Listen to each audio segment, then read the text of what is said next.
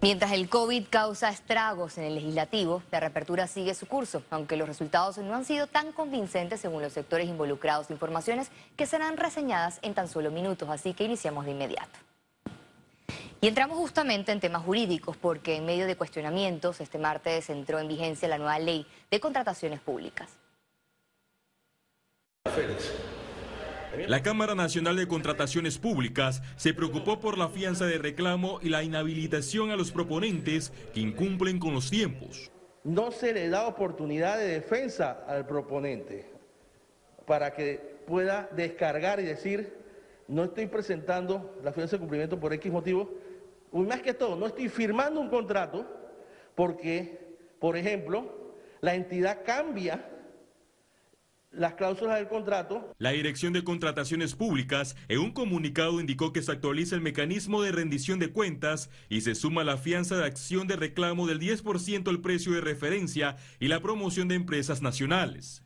Esta nueva ley, como le está llamando el órgano ejecutivo, todavía permite que empresas como FCC, o Odebrecht, las que todos los días el gobierno dice que odia, ah, pero las está dejando contratar. Se hizo tanto alarde de que se luchaba contra la corrupción y se está permitiendo que empresas que han aceptado actos de corrupción sigan licitando. La Asamblea Nacional en el debate avaló que el Tribunal Administrativo de Contrataciones Públicas tenga poder de multar a los servidores públicos que no acaten las decisiones. Esta ley resalta que las personas naturales y jurídicas condenadas por delitos contra la administración pública serán inhabilitadas por cinco años, pero aquellas que se acogen a acuerdo de pena o acuerdo de colaboración serán beneficiadas con una inhabilitación de solo tres años. Félix Antonio Chávez, Econius. En materia legislativa, la Asamblea Nacional suspendió las sesiones presenciales en la Comisión de Presupuesto luego que el diputado del PRD, Raúl Pineda, dio positivo con COVID-19. El órgano legislativo no tiene una fecha para retomar el primer debate del presupuesto general del Estado. El segundo vicepresidente del Parlamento calcula que la pausa sería por una semana. El vicepresidente de la Comisión de Presupuestos se, mantiene eh, hospitalizado, eh, no está eh, tan mal, pero está aislado en un hospital. Por supuesto, los diputados en las sesiones anteriores participaron conjuntamente y por eso esto, la comisión para por unos días porque hay que ver resultados de los demás diputados que estuvieron participando en la, en, la, en la, comisión. El independiente Gabriel Silva, integrante de la comisión, recomendó mecanismos que eviten dilatar las vistas presupuestarias. Que las sesiones se deben hacer o virtuales o habilitar salones ampliados en la Asamblea Nacional. El Pleno de la Asamblea Nacional, por ejemplo, no se está utilizando, ya hay mucho espacio.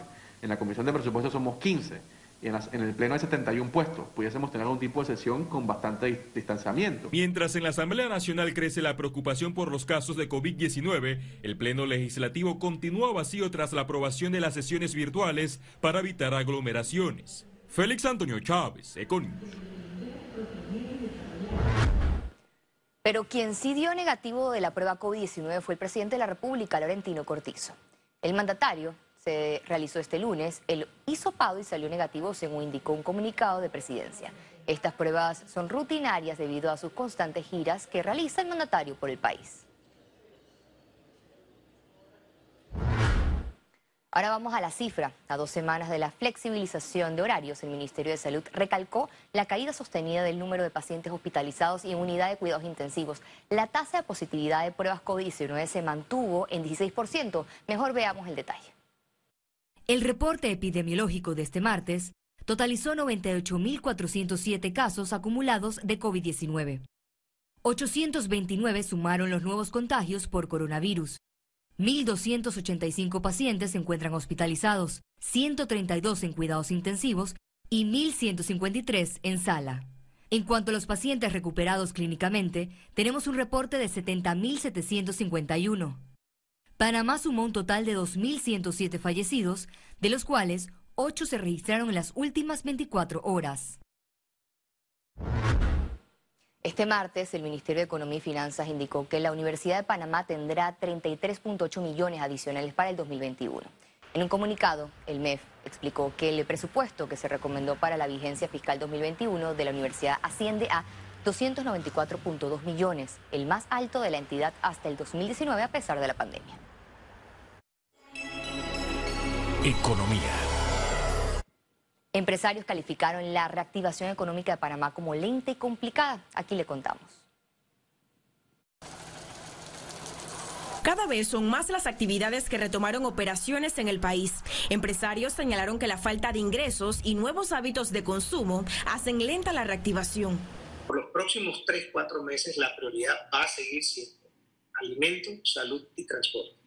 Con su efecto, viviendas. ¿Qué implica esto? Que aquellas compañías, negocios actividades que no tengan productos de necesidad primaria, por supuesto que su reactivación o recuperación de bienes y servicios, ese intercambio de bienes y servicios, va a ser mucho más lento que otras categorías. Aseguran que los trámites burocráticos del gobierno complican la reactivación. No tenemos que meterles más pisapapeles para prolongarlo, dar las aperturas y cumplir con los protocolos y se puede hacer en este mes.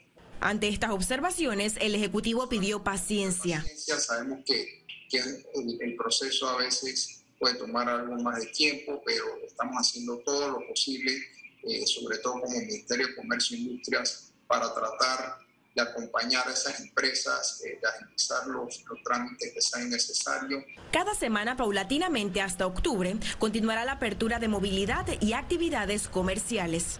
Ciara Morris, Econews. Dueños de negocios en zona libre de Colón esperan retomar movimiento comercial hasta diciembre. Tras el primer día de apertura total en la zona franca, los comercios se mantienen en adecuaciones a sus locales y coordinan operaciones con sus colaboradores. Además, notifican a sus compradores que reabrieron. Y poco a poco entremos en un ritmo más acelerado. Esperamos que antes de fin de año eh, podamos ya estar también en un ritmo eh, bastante aceptable y que llene las expectativas. La reapertura de actividades económicas llegan en un momento oportuno, ya que los meses de septiembre y octubre son los más altos de nivel comercial, dijo el gerente de la zona libre en el programa de En, Contexto. Vislumbramos que lo que son los contratos que han quedado, que, que fueron suspendidos en su momento, que paulatinamente se vayan a recuperar. Hoy en día también, aparte de lo que es la presencia física de los compradores, ya las empresas cada vez más se están apoyando a la tecnología, a lo que son ventas en líneas, a utilizar lo que es la comunicación digital para poder observar lo que son productos, poder colocar pedidos. Así que sentimos que en los próximos meses va a haber mayor actividad y eso es importante tanto para la zona libre como para la economía de Colón. La APC sugiere reevaluar el anteproyecto de ley que busca disminuir la prescripción del historial crediticio. Hay un artículo que eh, se adiciona a la ley que dice eh, que cuando un consumidor o cliente cancela su deuda ante el agente económico, este en coordinación con la, Agencia de Información de Datos, es decir, con nosotros, deberá actualizar la información con el propósito de borrar la nota crediticia negativa. En realidad ese artículo a nuestro criterio no se entiende bien, porque lo que está diciendo es que si cancelo la deuda, la tengo que borrar. Este, y precisamente lo que, lo que los agentes económicos utilizan como referencia para poder dar nuevos créditos son los créditos que ya se han cancelado correctamente.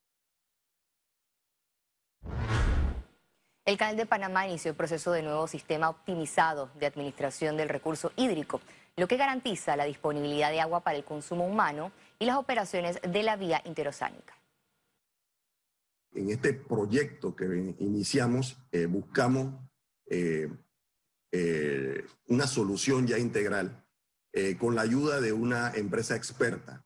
Y con ese propósito se inicia este proceso de precalificación, donde en base a sus competencias y su estabilidad financiera, el Canal de Panamá seleccionará a un máximo de cinco expertos para que nos ayude en encontrar esa solución y poder de una forma eh, apropiada resolver esto para los próximos 50 años. Al regreso internacionales y recuerde si no tiene la oportunidad de vernos en pantalla, puede hacerlo un dibujo de su celular a través de una aplicación destinada a su comodidad, es Cable Onda Go, solo descárgala y listo.